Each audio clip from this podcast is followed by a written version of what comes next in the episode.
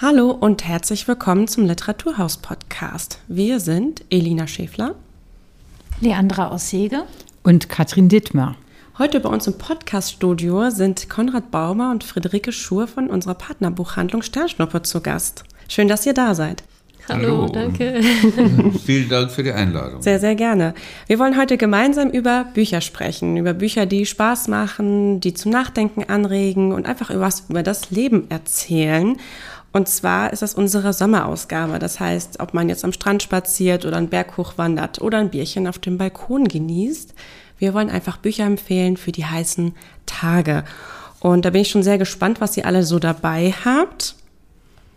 Und würde sagen, Leandra, ich glaube, eine von euch beiden hat der anderen das jeweilige empfohlen. Kann ja, das sein? Genau, also Frede hat mir den Tipp gegeben ähm, von Solveig Balle, das Buch über die Berechnung des Rauminhalts 1 zu lesen. Ähm, und äh, ich glaube, sowas wie mit den Worten, das ist total irre, äh, lies das mal. Ähm, und ich habe gedacht, ja gut, dann mache ich das doch mal. Ne? So den Tipp der Buchhändlerin, den nimmt man ja dann gerne an. Und zwar ist es ähm, so alles andere als ein Sommerbuch. Ähm, ich habe es jetzt trotzdem mal mitgebracht. Ähm, und zwar ist es aus dem Schwedisch, aus dem Dänischen aus übersetzt. Dem Dänischen. Ja, da ist ja Frieda auch so ein bisschen unsere Expertin. Ähm, aus dem Dänischen übersetzt von Peter Obernhalle und im Mattes und Seitz Berlin Verlag erschienen. Und in diesem Buch geht es um Tara.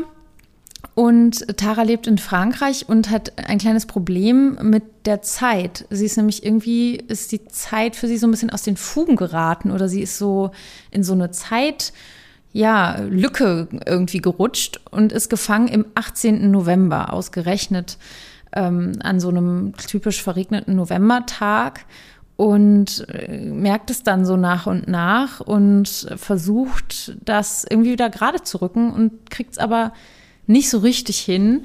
Ähm, und das Ganze spielt so über ein Jahr sozusagen, also über 365 Tage, die aber ja alle der 18. November sind für sie. Und es ist wirklich ein Buch, also ähm, ich weiß nicht, Friede, du kannst ja vielleicht auch gleich nochmal sagen, wie du es gelesen hast. Ich fand es extrem ähm, beklemmend und faszinierend zugleich, ähm, wie sie einfach in dieser Zeitschleife bleibt und irgendwie versucht herauszufinden, wie sie die Zeit überlisten kann und das gelingt ihr aber nicht so richtig und ähm, ihr Partner, für den läuft die Zeit äh, einfach weiter. Das heißt, jedes Mal ist es für ihn der erste 18. November und ähm, sie muss ihm also immer wieder von neuem erzählen, was ihr da passiert ist und ähm, versucht da mit allen möglichen physikalischen Ansätzen ranzugehen. Ähm, und ich kann ja mal spoilern, denn es ist tatsächlich der erste Teil einer Heptologie. Eine Heptologie, du kennst dieses. Also es sind sieben Teile geplant für alle von uns, die das jetzt nicht verstanden haben. Und das ist eben der erste Teil. Ähm, und also bis zum Ende dieses Teils gelingt es eben nicht, ähm, aus der Zeitschleife rauszukommen. Und ich glaube, Friede, du meintest auch in Dänemark sind schon einige Teile erschienen. Genau, oder? ich glaube, vier Teile sind schon erschienen und Ehrlich gesagt, es war auch so ein bisschen der Punkt, der mich neugierig gemacht hat, eine Heptologie und dann dieses Thema, als ich das gehört habe, habe ich irgendwie gedacht, Murmeltiertag, haben wir doch alles schon mal gehört. Ja. Also so wirklich so ein bisschen so wollen die mich veräppeln. Wie kann ein Leser, eine Leserin irgendwie über sieben Bände mit diesem 18. November unterhalten werden? Das kann doch irgendwie nicht gut gehen. Und dann habe ich das erste hier als Leseexemplar bekommen und habe da nur mal so reingelesen. Und ich war ja persönlich sofort gefesselt. Ich konnte es nicht aus der Hand legen. Ich habe es gelesen wie ein Thriller. Ja. Und ähm, fand es einfach so super erstaunlich, wie die Autorin es schafft, immer wieder neue Facetten und Blink Blickwinkel da reinzubringen, die aber irgendwie plausibel und cool sind und gut zu lesen und es bleibt spannend und wie sie dann manchmal irgendwie versucht, ihren Mann morgens zu briefen, ganz schnell und dann mit ihm daran an dem Problem zu arbeiten den ganzen Tag, wie sie versuchen, irgendwie diese Zeitgrenze 0 Uhr zu überspringen oder bewusst zu gestalten. Und ich weiß nicht, ich fand es super faszinierend. Ich glaube, im Dänischen sind jetzt vier erschienen und das gewinnt Preise. Ähm, ich traue ihr inzwischen zu, dass das noch die letzten Bände so weitergeht. Ich habe eine Frage dazu. Auch ich hoffe, dass der Begriff Spoilern trat ja schon auf. Aber sie kann sich also, nach dem, was du erzählt hast, ihrem Mann mitteilen, dass sie in dieser Zeit ähm, diesem Tag gefangen ist und der glaubt ihr das auch? Also genau, es gibt das da halt ja immer so verschiedene Ansätze. Ja, das ne? führt ja doch zu einigen ganz viel, also das macht mich jetzt im Kopf schon wirklich, wie heißt das? Ähm, Über die Berechnung des Rauminhalts. Ja, weil räumlich gesehen, also der räumliche Aspekt der Zeit ist ja auch, weil für den Mann das weitergeht und wenn er sie dann ja am 19. November sieht und sie weiß nicht, also ah, ja, ich glaube, ich muss es lesen. man fragt sich halt auch immer, was, verstehen. Ja, was mhm. passiert mhm. ihrem äh, Mann am 19. November? Also sie ist, sie, sie reist eben zu Beginn des Buches auch geplant für zwei Tage, äh, verreist sie beruflich und äh, soll eigentlich erst am 19. Äh, November wiederkommen nach Hause. So, das heißt, ähm, dann aber nachdem sie irgendwie den zweiten äh, 18. November da in, ich meine, in Paris. in Paris verbracht hat, beschließt sie eben dann doch zurück äh, nach Hause zu gehen, wo ihr Mann dann natürlich völlig erstaunt ist, dass sie jetzt am 18. November schon wieder nach Hause kommt. So, und dann bleibt sie dort und dann versucht sie verschiedene Strategien. Eben am Anfang lässt sie ihn immer dran teilhaben, dann merkt sie aber, es ist auch irgendwie ermüdend für sie, jeden zurück. Morgen wieder diese Geschichte zu erzählen. Er glaubt es tatsächlich immer, das fand ich auch erstaunlich. Ja.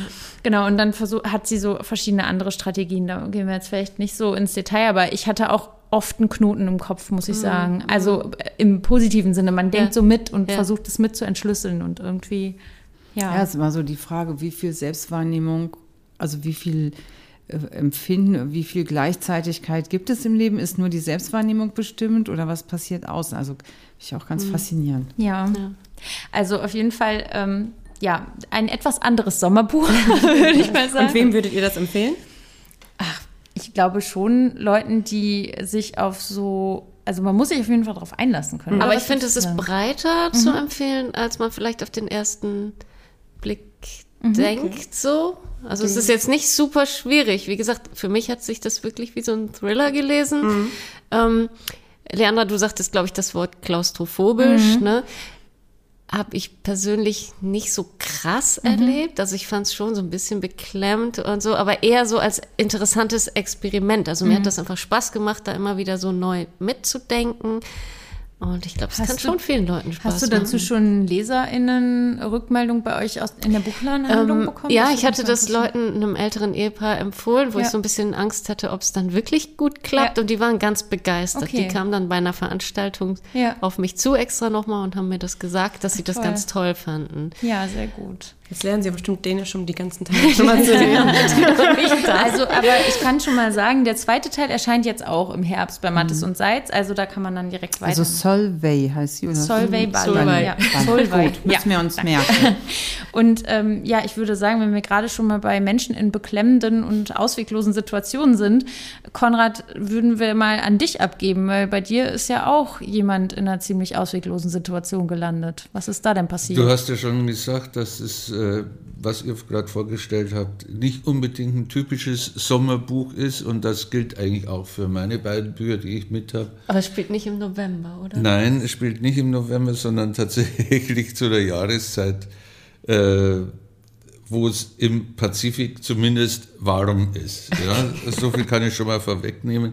Also beide Bücher sind jetzt keine ausgesprochenen Wohlfühlbücher, aber das erste, das ich mit habe, ist von Herbert Clyde Lewis und heißt Gentleman über Bord.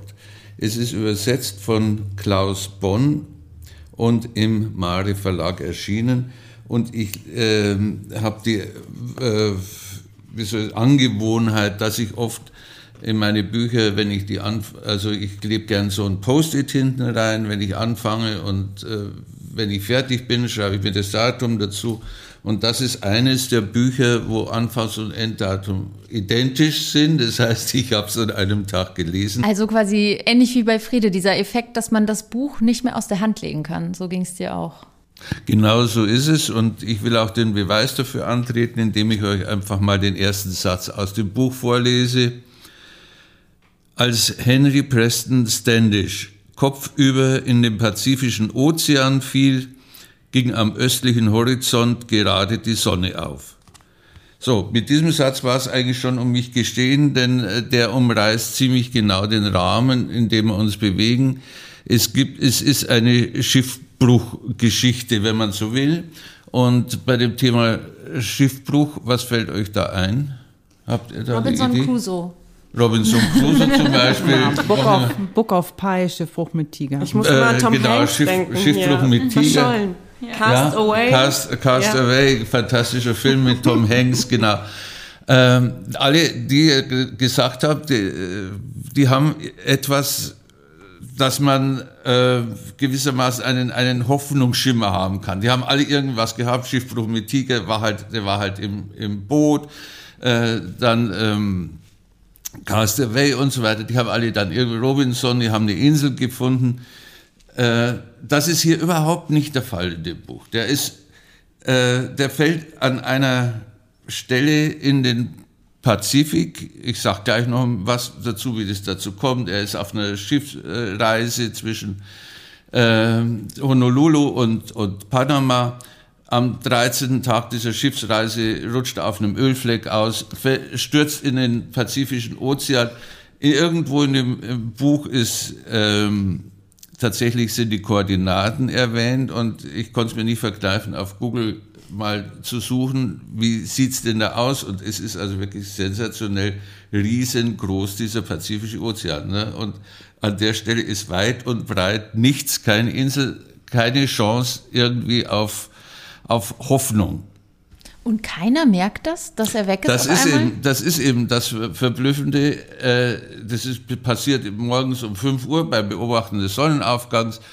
Das Schiff fährt tatsächlich weiter. Er, ke- keiner an Bord. Es sind nur wenige Passagiere an Bord. Das ist eigentlich ein Frachtschiff äh, registriert, dass er nicht mehr da ist und kümmert sich jetzt erstmal darum. Ich habe, und das klingt ja doch, Konrad, du hast gesagt, es ist kein, kein kuscheliges Buch. Im Sommer braucht man ja auch keine Wolldecke. Wie heißt es beim Wolldeckbuch? Aber das klingt ja doch ganz schön beklemmt, aber auch etwas böse. Ist es sehr ironisch eigentlich geschrieben? Würdest du Ja, sagen?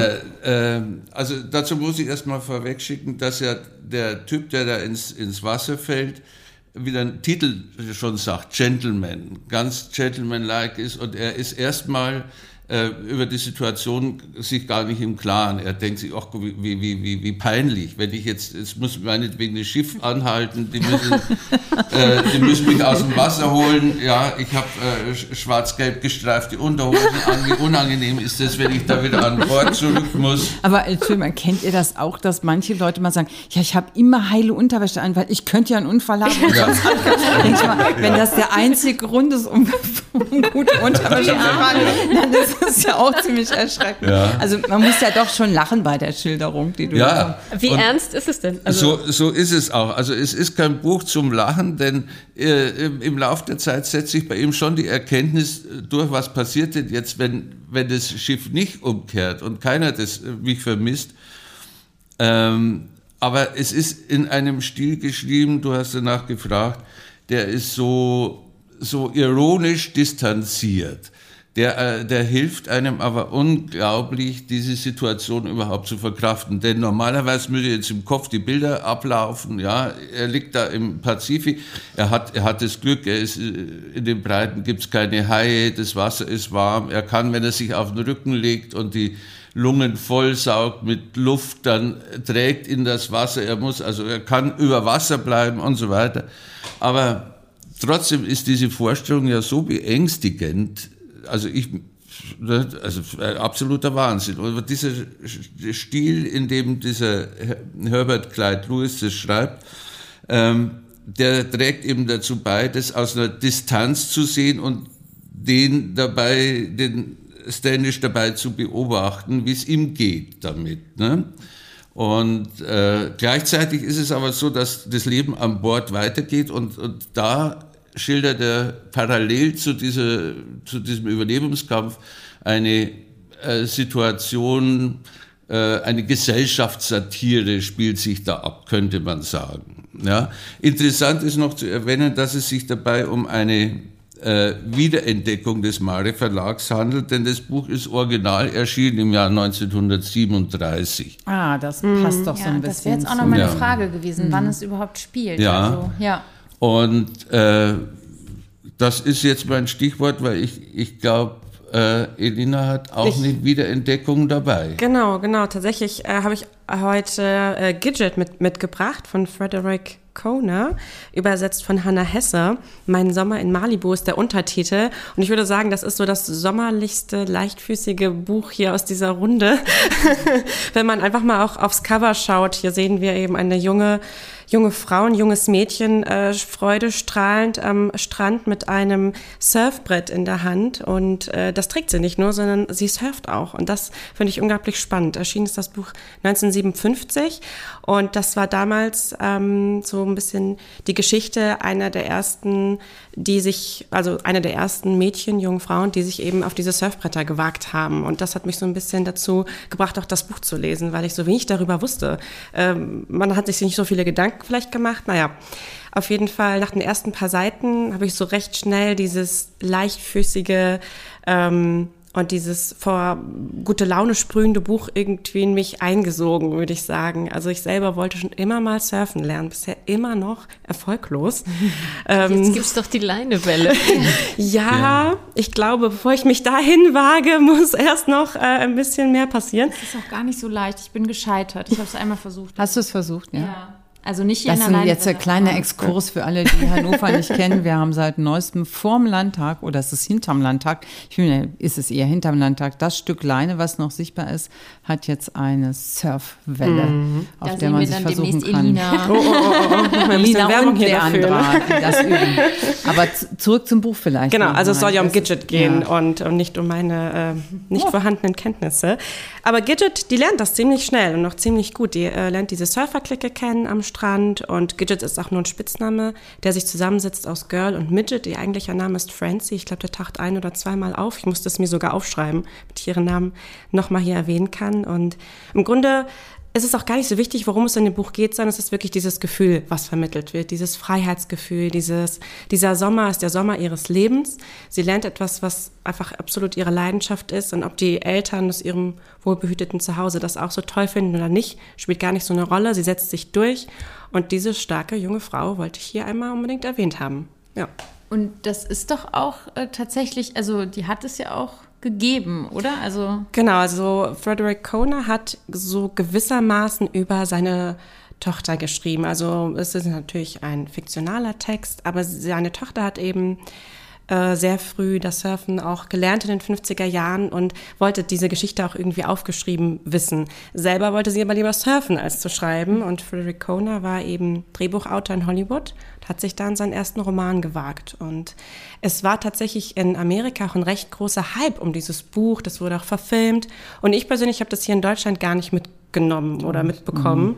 Äh, für mich ist das eine Wiederentdeckung. Das ist eigentlich mein Stichwort, Wiederentdeckung.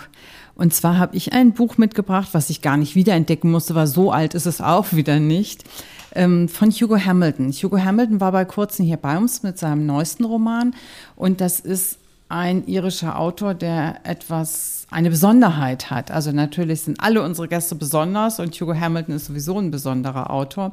Aber er hat, das kann man auch in seinem frühen Buch Speckled People, gefleckte Menschen nachlesen, eine besondere, ein besonderes Aufwachsen mit Sprache. Er ist nämlich der Sohn einer deutschen Mutter und eines irischen Vaters und der Vater hat ihm das Englischsprechen verboten, also hat Gälisch und Deutsch gelernt zunächst, bevor er doch zum Englischen dann überging und sich auch aus dieser sehr strengen Ansage des Vaters von der befreite. Aber deswegen hat Hugo Hamilton vielleicht ein besonderes Verhältnis zu Deutschland behalten. Und ich finde ganz erstaunlich, dass es von ihm ein Buch gibt, was überhaupt nicht in Irland oder auf dem anglophilen, anglophonen Markt erschienen ist, sondern nur in Deutschland. Und das heißt die redselige Insel und ist einen, als, als Nachvollziehen von Heinrich Bölls Irlandreise. Heinrich Böll hat ja die irischen Tagebücher geschrieben. Er und seine Frau Annemarien haben aus dem irischen Englisch übersetzt. Und ähm, als dieses Buch von Heinrich Böll 50 Jahre alt war, also das war 2007 schon eine Weile her, ist dieses Buch von Hugo Hamilton, Die redselige Insel, erschienen. Zwar hat er es auf Englisch geschrieben und wie immer hat es Henning Ahrens ausgezeichnet übersetzt, der ja auch selber Autor ist. Aber ich wollte es einfach nochmal empfehlen, weil ich dachte, das ist nun wirklich auch ein Sommerbuch in gewisser Weise, weil wer vielleicht nach Irland reist oder da gerne dran denkt, diese Literatur mag, diese Kultur mag, wer vielleicht auch noch Heinrich Böll gelesen hat, den man auch wieder empfehlen kann, der finde ich, immer so ein bisschen, obwohl auch Nobelpreisträger, hinter Günter Grass und vielleicht in der Popularität längst auch schon hinter Siegfried Lenz liegt oder so.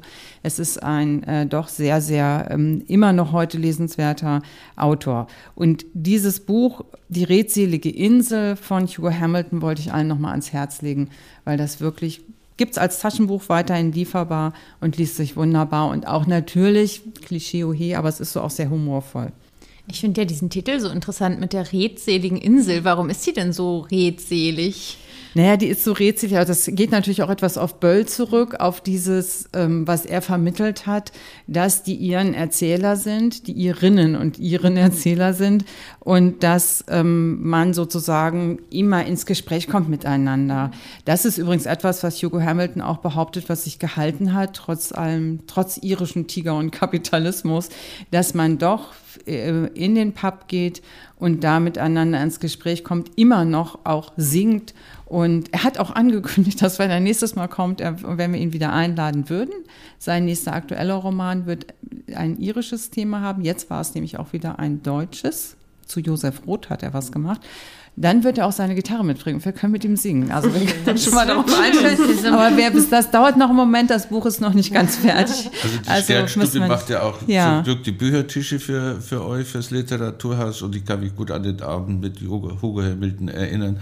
Das war ein toller Abend. Und wenn er das ja. nächste Mal die Gitarre mitbringt, dann wird es noch lustig. Ja. Wie so eine Art Spin-off dann zum Bloomsday, wo wir ja auch ja, immer schon ein bisschen genau. irische Musik dabei Also das habe ich ihm natürlich auch erzählt nach der Lesung und fand er auch sehr interessant.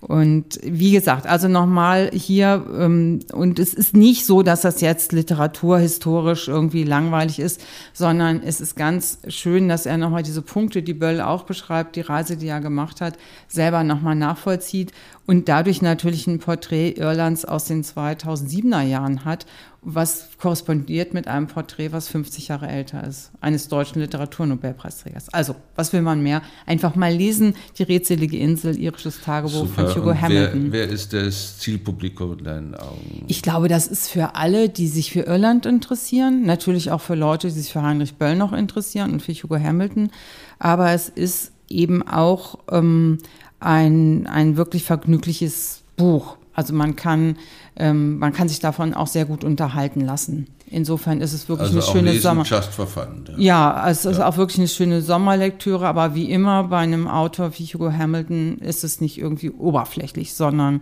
man ähm, nimmt was mit. Ich frage mich ja, ob äh, Mitu Sanyal das vielleicht gelesen hat, das Buch, denn die hat sich ja auch als große Heinrich Böll ähm, Leserin äh, hier mal bekannt und hatte ja auch so ein Aufenthaltsstipendium im, im Cottage von Heinrich Böll. Also ähm, falls sie es noch nicht gelesen hat, müsste man es ihr auch, also mhm. falls ähm, jemand das hier zuhört oder Mitu Sanyal direkt Mitu, selbst, wenn du uns hörst, kauf dieses Buch. Lies dieses Buch. genau. Ja, wir können sie ja nochmal nahelegen, ja. aber vielleicht äh, tragen wir da Eulen nach Athen.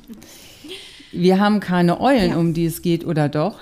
Da geht es auch Nein, um Eulen in dem Buch, Eulen was du noch kommen in dem äh, Buch, was ich hier mitgebracht habe, äh, nicht vor. Ähm, generell, also ein paar, doch ein paar Tiere am Rand, aber es geht eigentlich eher um die Pflanzen.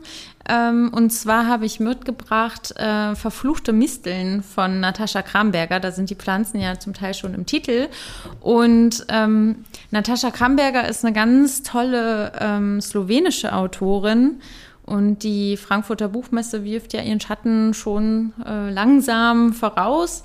Und da ist Slowenien in diesem Jahr ähm, Ehrengastland. Und wir freuen uns, oder ich persönlich freue mich besonders, dass ähm, Natascha Kramberger im Herbst, das kann ich hier an dieser Stelle schon mal verraten, auch ähm, nochmal bei uns sein wird, und zwar mit einem Essay. Das hier ist jetzt aber ein Roman, und zwar der erste Roman von ihr, der ins Deutsche übersetzt wurde, ist ähm, schon 2021 erschienen im Verbrecherverlag. Von wem übersetzt? Von, äh, jetzt muss ich einmal schauen, ja. Lisa Linde. Okay. Ein sehr schöner Name übrigens. ähm, Und mit diesem Buch war Natascha Kramberger damals äh, 2021 bei uns äh, bei der Buchlust zu Gast. Und äh, Christine Listau vom Verbrecherverlag hat es damals moderiert und es war eine großartige Lesung. Es war wirklich unheimlich. Also ähm, Natascha Kramberger spricht äh, selbst auch Deutsch, weil sie immer sechs Monate im Jahr in Berlin lebt und den Rest des Jahres in Slowenien. Und sie ähm, ist einfach unheimlich humorvoll und sympathisch. Und wenn sie dort in Slowenien lebt, äh, ist sie auf einem Bauernhof, den sie von ihrer Großmutter geerbt und übernommen hat. Irgendwo in Slowenien in einem kleinen Dorf. Und dort äh, versucht sie ähm, nachhaltige Landwirtschaft zu betreiben, seit sie diesen Bauernhof übernommen hat. Und das ist natürlich in diesem kleinen, eher traditionellen Ort. Sie als junge Frau, die eigentlich Schriftstellerin ist, was ist das überhaupt für ein Beruf? Ähm, und jetzt kommt sie dahin und, und auf einmal will sie auf alles, was man da sonst immer so gemacht hat, verzichten auf die Düngemittel und so weiter. Und alle kommen immer ständig so vorbei und sagen eben Vorbeigehen so, ach, das wird doch eh nichts und nein, das, so kannst du das doch nicht machen. Und sie hat so eine ganz ähm, auch sehr poetische Sprache und sie reflektiert in dem Buch auch immer wieder, es kommen Erinnerungen an ihre Großmutter und an das Leben, wie es früher war, was ähm, sie auch so als Kind noch mitbekommen hat.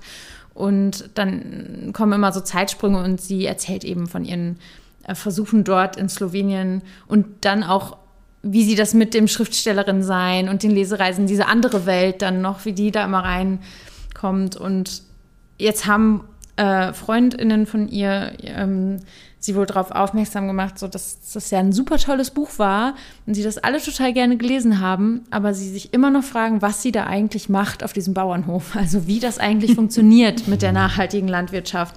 Und deswegen hat Natascha Kramberger jetzt ein Essay geschrieben, in dem es ähm, genau darum geht, um das Thema nachhaltige Landwirtschaft und ähm, Landwirtschaft und Klimawandel.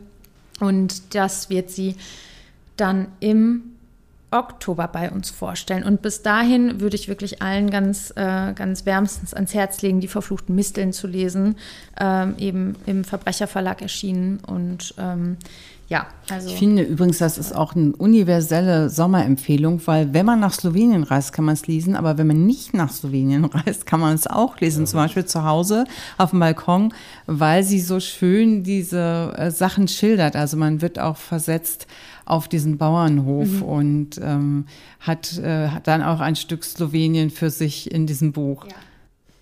Äh, ja, du hast jetzt erwähnt, dass sie im Herbst kommen wird. Ja. Kannst du uns denn schon mal, also als, als Buchhändler eures Vertrauens, schon mal einen Hinweis geben, wer noch, welche Namen noch äh, kommen werden? Ähm, Oder ist das noch streng geheim? Nein, streng geheim. So ganz nein, streng nein, geheim nein. ist es nicht. Also ähm, sie wird ja mit einem Essay kommen und ähm, wir haben eben grundsätzlich festgestellt, dass es sehr viele tolle Essays geben wird im zweiten Halbjahr.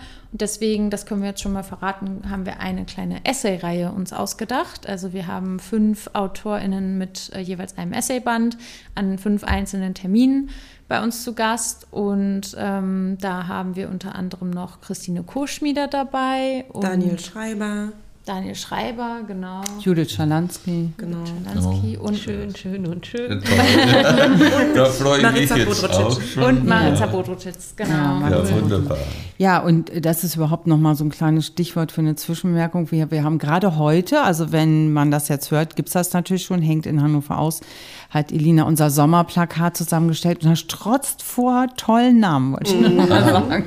Ah, das habe ich noch gar nicht. nicht alles, aber es ja. sind, also mal drauf achten, kann man dann hier in der Stadt zumindest sehen und wir haben das natürlich aber auch für alle, die nicht direkt vor Ort sind, auf unserer Homepage dann schon einen kleinen Ausblick. Wer ist dran? Ja, ich glaube, ich habe noch was. Friede hat noch was mitgebracht. Genau. vielleicht in die Essay-Reihe, also aus meinem Lieblingsgenre Undefinierbares. Ja. Ist nicht so ganz klar, was es ist hier. Also es ist ein bisschen Roman, ein bisschen Memoir, ein bisschen Essay, Fiktion, Autofiktion, Literatur. Coming of Age, ja. Literatur allgemein. Von Claire Louise Bennett, Kasse 19 bei Luchterhand erschienen und übersetzt hier von Eva Bonnet. Darf ich mal fragen, aus welcher Sprache? Weil es aus dem Englischen. Ist? Ah ja, weil es hätte auch jetzt Französisch sein können. Claire. Ja, nee, nee. Sie, äh, hm. sie ist Engländerin, wohnt aber auch jetzt seit einiger Zeit in Irland, wo sich wieder ein ah. Kreis schließt. Genau, ähm, in dem Buch, äh, es ist auf jeden Fall ein autobiografisch gefärbter Text. Und ähm, inhaltlich ist es auch schwer zu greifen. Es geht ähm, ganz grob gesagt um das Lesen und das Schreiben. Und ähm, sowohl allgemein um das Lesen und Schreiben als auch ganz konkret um das Lesen und Schreiben von Claire Louise Bennett und wie sie zum Lesen und Schreiben gekommen ist und was sie geprägt hat, was sie zu der Person gemacht hat, die sie ist. Und es ist einerseits Erinnerung, andererseits sind auch eingeflochten kleine Texte, die sie geschrieben hat, schon als Jugendliche, beziehungsweise Variationen über diese Text, von diesen Texten. Ähm, das changiert immer zwischen Realität, Traum, Erinnerung.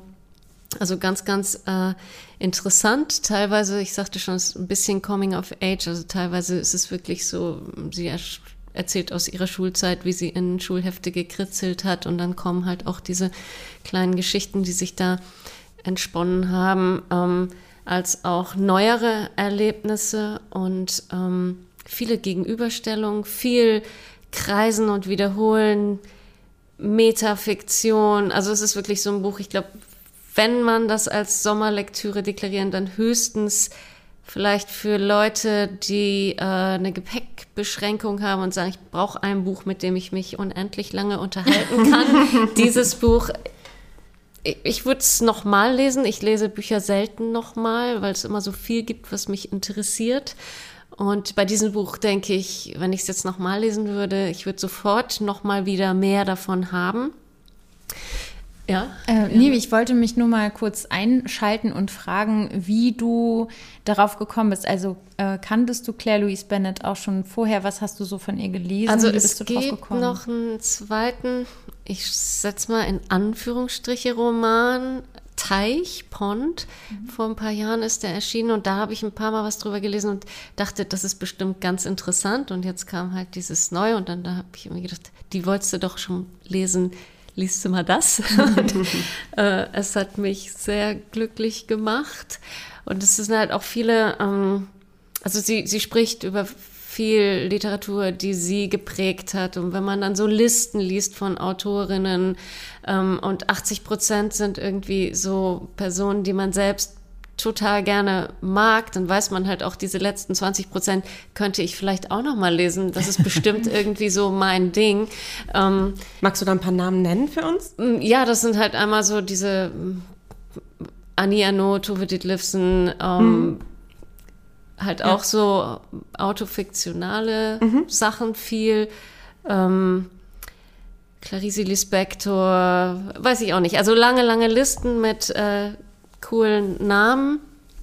Ähm, ja, ich habe auch noch eine ja. Frage und zwar, ich habe ja das Vergnügen und die Ehre oder wie man das immer nennen, äh, mir zugestehen möchte, auch in der Literaturkommission des Landes zu sitzen, wo Stipendien ausgeschrieben sind und man sich bewerben kann. Und das ist mir schon aufgefallen, da verrate ich sicherlich nicht zu viel, dass der Nobelpreis an Annie Ernaux natürlich auch nochmal so einen Schub gemacht hat bei Jüngeren, sich mit dem autofiktionalen Schreiben zu beschäftigen. Und das bringt mich auf die Frage, Würdest du es auch empfehlen, weil du sagst, Coming of Age, so ein bisschen Entwicklungsgeschichte, wie wurde ich zur Schriftstellerin? Ja. Auch, ist es auch etwas für Leute, die selber schreiben oder schreiben möchten? Den empfehle ich auch immer unbedingt, diesen Film von Jörg Albrecht über ähm, John von Düffel. Ähm, Hauveland heißt ja, also auch schon wirklich älterer Film, aber da kann man mal so erfahren, wie ist das Schriftsteller, Schriftstellerinnen-Dasein, wie einsam ist das ja, eigentlich ja. und wie mühsam ohne abschreckend sein zu wollen, weil das klingt ja interessant und nicht abschreckend. Ist es das? Würdest du das auch solchen also, Menschen mm, empfehlen? Mit Einschränkungen. Es ist relativ, es drängt sich nicht irgendwie direkt auf. Es ist jetzt nicht irgendwie so eine ähm, Poetologie mit irgendwelchen es ist nicht so mhm. eine lineare Entwicklungsgeschichte oder so etwas, wo man halt sagt, ah, da gucke ich mir noch was ab oder so, sondern das ist wirklich verworren, könnte man sagen. Also es ist wirklich ein Text, mit dem man arbeiten kann. Und ähm, was ich ganz witzig fand, Clemens J. Setz war ja nun neulich hier und er hatte so eine Sache gesagt, die ich super interessant fand, dass es manchmal schöner oder wichtiger ist oder besser ist, wenn man aus einem Buch oder dass es vielleicht der Normalfall ist, dass man aus einem Buch so einen einzelnen Satz greift, bei dem man sagt, ah, der hat es irgendwie für mich total gebracht und von dem gehe ich jetzt aus. Und ähm, daran musste ich immer wieder denken bei der Lektüre und ganz witzig, irgendwo in diesem Buch kam das dann auch, genau dieses Motiv, dass sie halt nämlich sagte,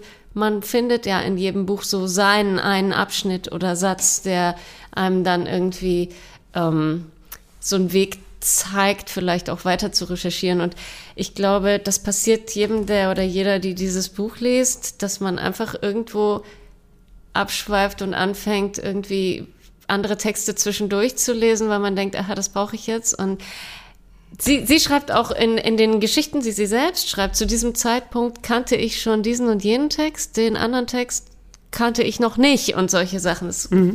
Und wenn du solche Textstellen entdeckst, wie bist du eigentlich? Also so beim Lesen, unterstreichst du die Dinge, machst du dir ein X oder ich, bist du so ein Post-it-Girl? Ja, ich würde immer gerne, ehrlich gesagt, was ich mir merke, merke ich mir und was ich mir nicht merke, geht dann verloren. Mhm. Ähm, leider, ich würde gerne mehr mit Bleistift lesen. So, ich weiß, es gibt Leute, die das so, so eintrainiert haben, dass sie das immer machen. Ich kann es irgendwie nicht. Mhm. Ich habe auch das Buch immer irgendwie unterwegs irgendwo dabei oder so und dann schaffe ich kein das nicht so richtig.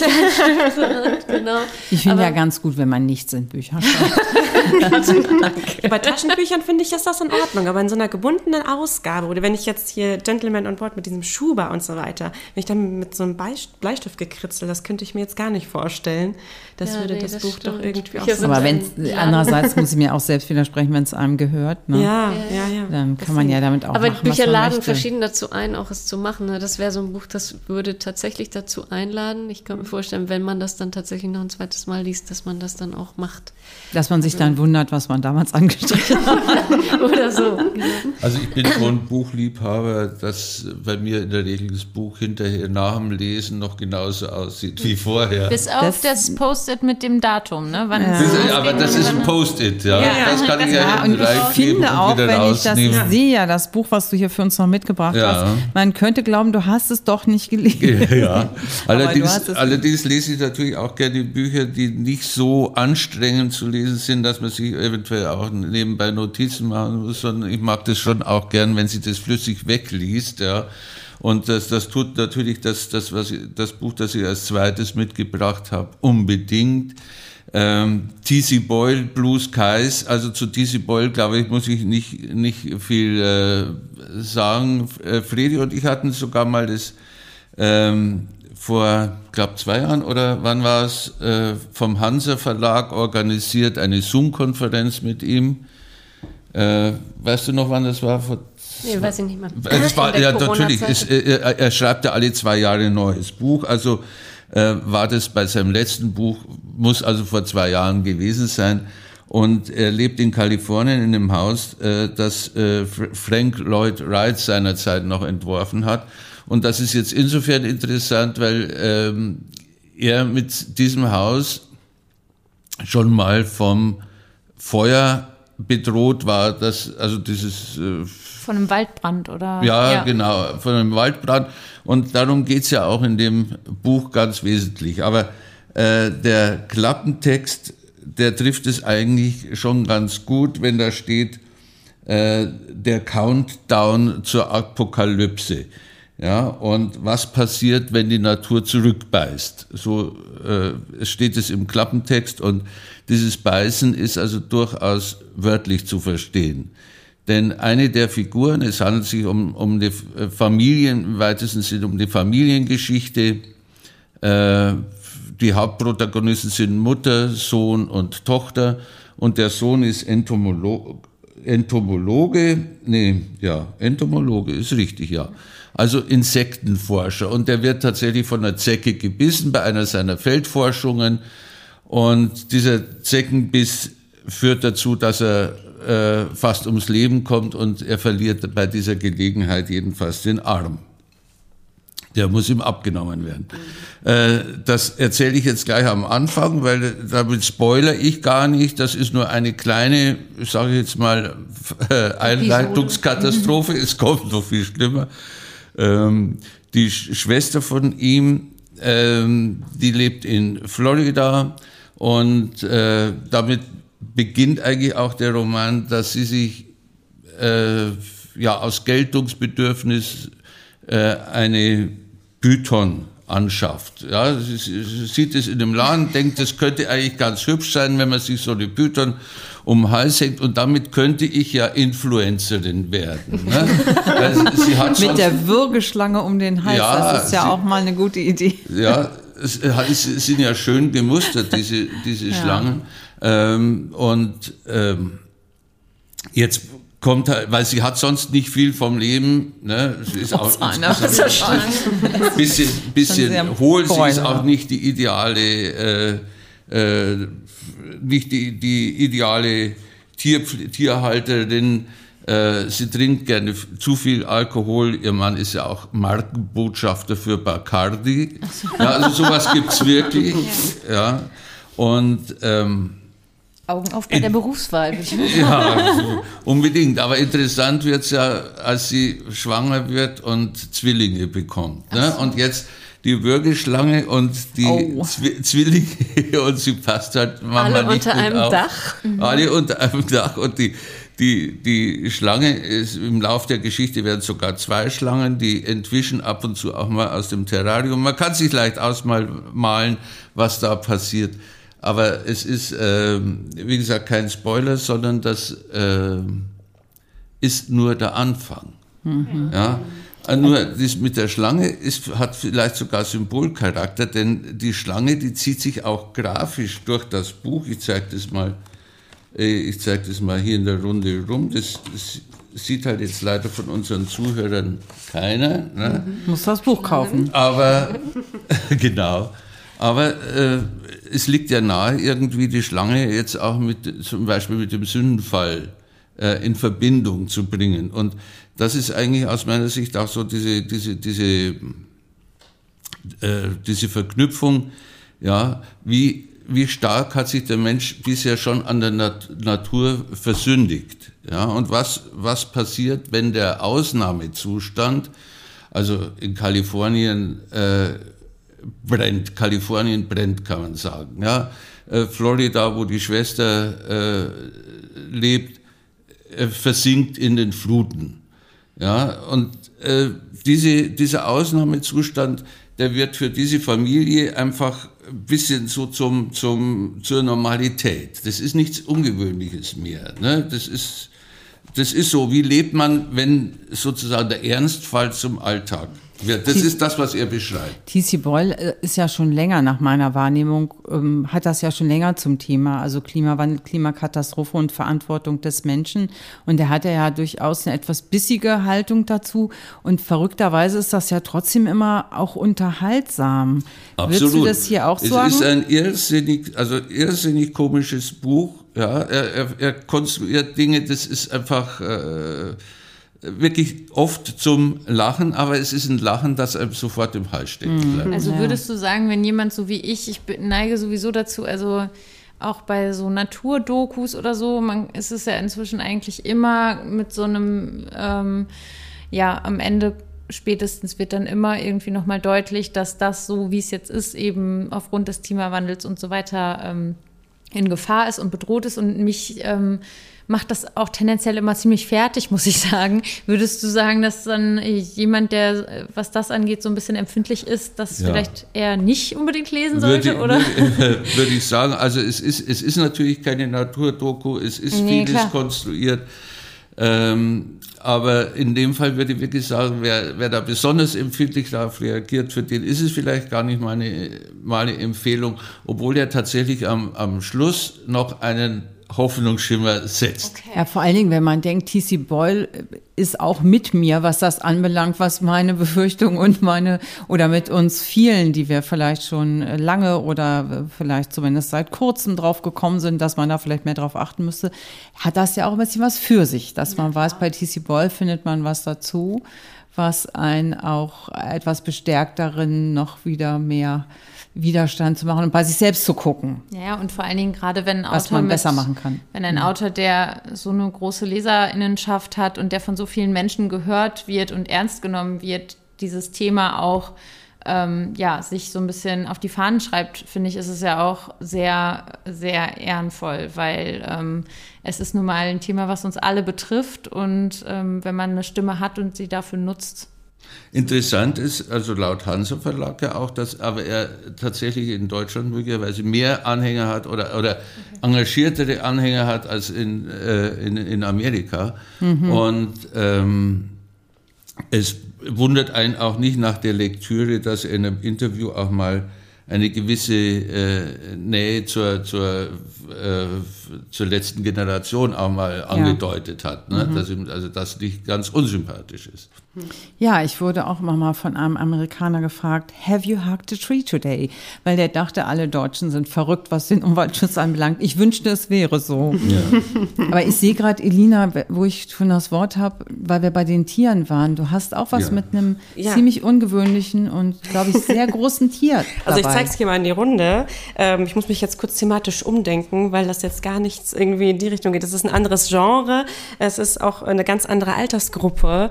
Ähm, die äh, ich hier quasi bespiele.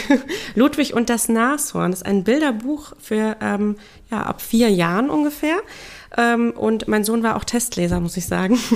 und war genauso begeistert wie ich. Also vor allen Dingen erst einmal von, von diesen knalligen Farben. Also geschrieben oder die Geschichte ausgedacht hat sich Noemi Schneider und Golden Cosmos hat dazu eben die Illustration angefertigt.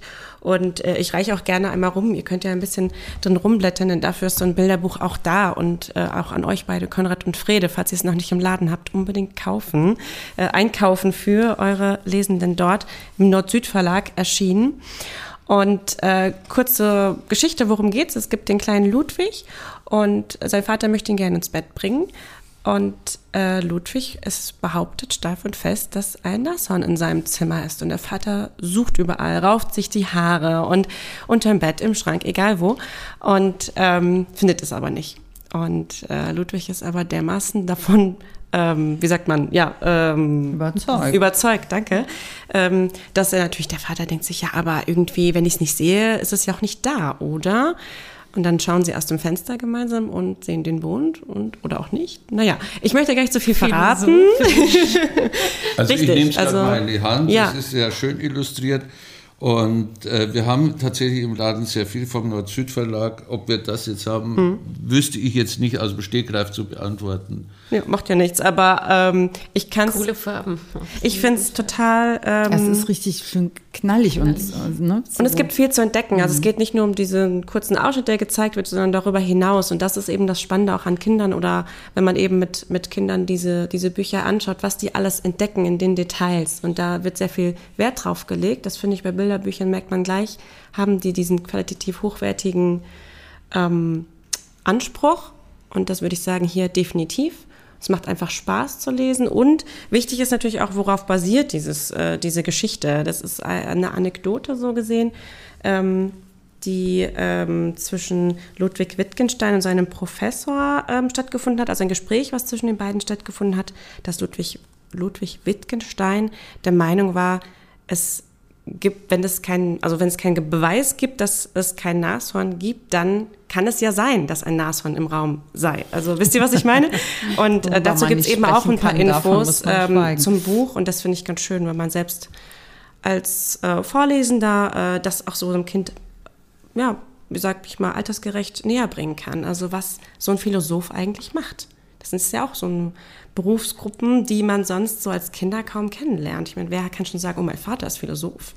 Es ist auch fast ein bisschen schade, dass ich jetzt noch ein Buch habe, weil da schließt sich der Kreis zu dem ersten Buch, was ihr beide vorgestellt habt, Leandra und Friede weil äh, diese, diese Vorstellung von Raum und Zeit und was ist anwesend, was ist abwesend, ist da. Aber, haha, ich kann doch anknüpfen. Ich habe nämlich mitgebracht ein Buch, was sich gar nicht so leicht darstellen lässt, für mich nicht. Und ähm, da fehlt jetzt jemand, der vielleicht noch besser das Poetologische darstellen kann. Aber ich habe das Buch mitgebracht, was den Sommer schon im Titel hat, nämlich die Inventur des Sommers, das neueste Buch von Raul Schrott. Und wir haben Raul Schrott auch schon öfter zu Gast gehabt, hätten ihn gern wieder eingeladen, aber es hat für uns diesmal nicht geklappt. Wir hoffen, dass es dann, dass er ein andermal wieder hier sein wird, denn er ist ja auch ein großartiger Erzähler. Er tritt toll auf und kann von all seinen Fahrten berichten. Er ist ja auch ein Forscher. Er übersetzt auch noch uralte Texte aus dem Mesopotamischen und so, wo ich mich mal frage, hm, hm, hm, wie hat er das gemacht? Aber ich habe Vertrauen zu Roll Schrott. Und ich kann sagen, jetzt kann man mir mal vertrauen. Ich würde in jedem Fall dieses Buch Inventur des Sommers kaufen und empfehlen, eigentlich für alle, für alle, die gerne mal nachdenklich sind und sich auf Sprach, auf Sprache einlassen, weil in diesem Buch ein schmaler Band, auch bei Hansa erschienen, hat nicht viele Seiten, nur 176 sehe ich gerade. Äh, das sind Gedankengedichte.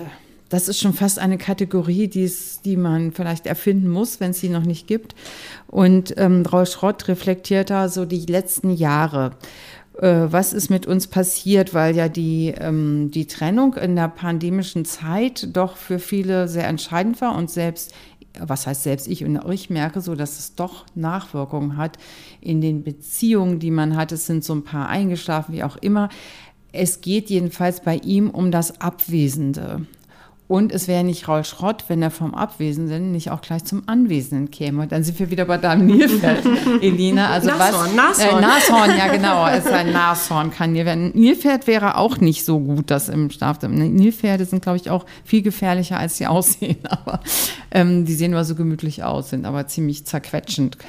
Also Raul Schrott zurück, die Inventur des Sommers ein Buch, was man sicherlich nicht so in einem Rutsch liest, wo man immer wieder seinen philosophischen Überlegungen folgen kann, wo man aber dem, was er darin erzählt, auch gut folgen kann. Und es ist irgendwo so zwischen Essay und Lyrik.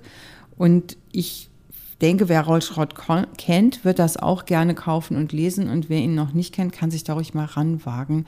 Die Inventur des Sommers handelt eben sowohl vom Anwesendsein als von Abwesendsein zu Gedanken dazu. Es gibt auch nicht erschreckend Totenreden, aber es geht auch um das Positive, das Jubeln und es geht auch um ja, das Leben an sich.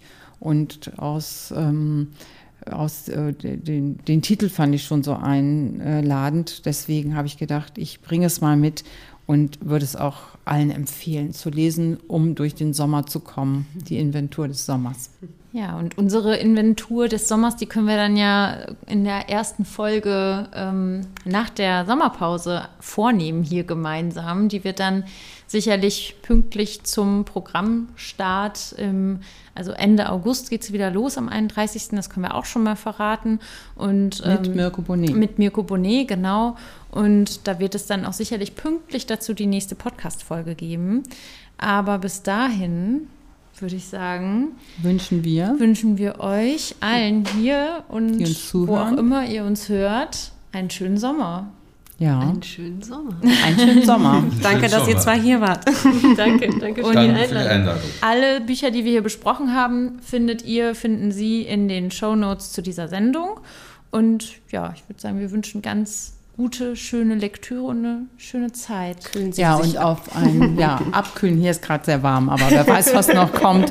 Äh, denken wir an TC Boyle. Also es kann noch schlimmer kommen, es kann aber auch noch vieles Schöne kommen, hoffentlich.